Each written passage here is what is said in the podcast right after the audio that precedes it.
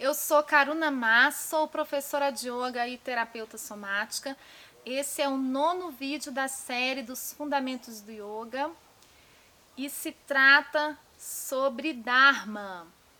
No oitavo vídeo eu falei sobre karma e o Dharma acontece quando nós conseguimos fazer a transição do propósito do karma do propósito de alma e conseguimos aplicar esse propósito com os nossos dons e talentos a serviço da humanidade, da nossa própria evolução como alma, né? Nós conseguimos de fato escrever a nossa história de vida, fazemos aquilo que viemos executar no nosso plano encarnatório, no nosso caminho de alma. E, portanto, quando isso acontece, nós dizemos que nós nos alinhamos com o Dharma.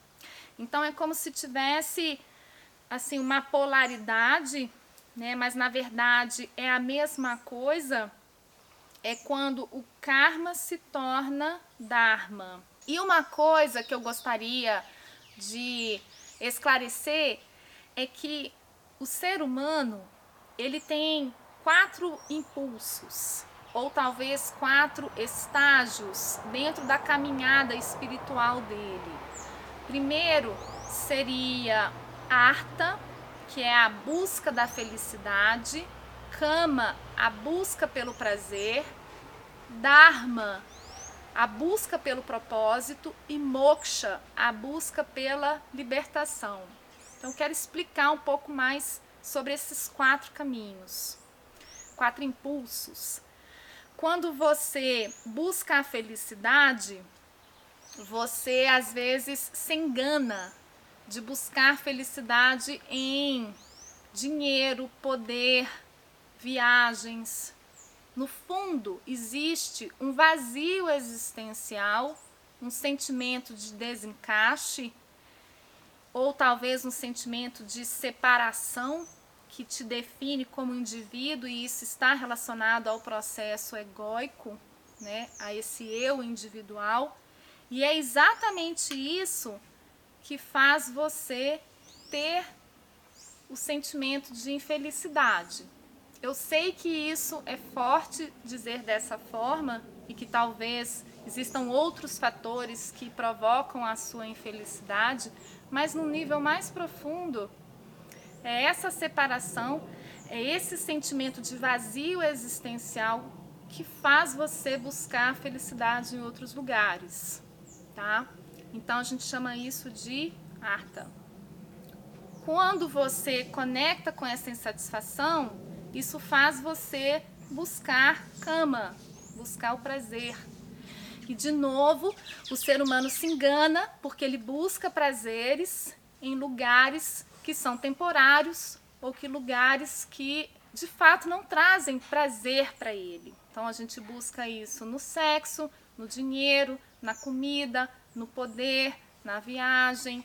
E às vezes uma pessoa consegue atravessar tudo isso, tem uma família, tem dinheiro, já fez várias viagens, já teve relações com várias pessoas, mas ainda assim tem essa busca, né? Tem essa infelicidade que procura o prazer e não consegue responder à pergunta que traz o vazio existencial. Se a pessoa insiste um pouco mais, ela vai então entrar no Dharma, porque ela vai buscar o propósito, ela vai buscar o sentido.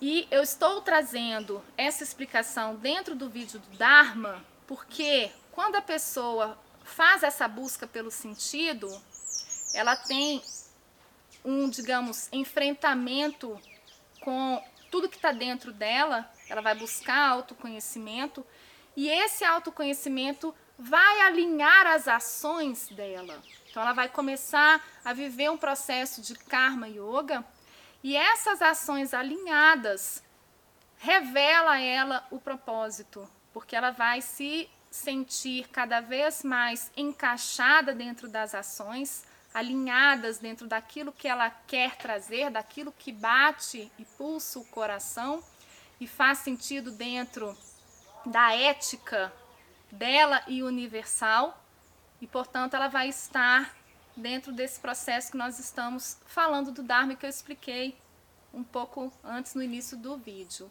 Então, quando o propósito se revela, ela vai agir no mundo não mais na busca da felicidade do prazer. O impulso não é esse. O impulso é nessa realização dos dons e dos serviços que ela veio trazer, e isso vai aproximar ela, talvez, né, do quarto estágio. Coloquei talvez porque as coisas caminham juntas, né? Mas realmente a busca pela libertação acontece quando já existe uma maturidade espiritual dentro da alma, né? Já existe um enfraquecimento do processo da personalidade, do processo egóico, que só consegue ver esse prazer mundano e consegue perceber que existe algo maior nessa vida.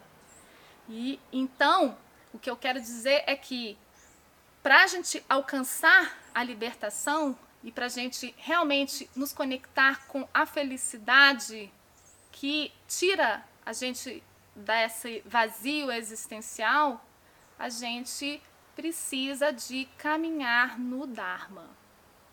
Então vou ficar por aqui. É um vídeo menor, mas vocês devem ter percebido que é um vídeo denso. Se tiver alguma pergunta Vou pedir para escrever nos comentários e, se necessário, eu posso fazer um outro vídeo estendendo mais sobre o assunto. Vou pedir também para você continuar assistindo os vídeos do Fundamento, porque tem muita coisa interessante e os conceitos vão começar a fazer mais sentido e serem mais casados entre si, para você poder ter uma visão geral do pensamento filosófico indiano. Ok? Namastê!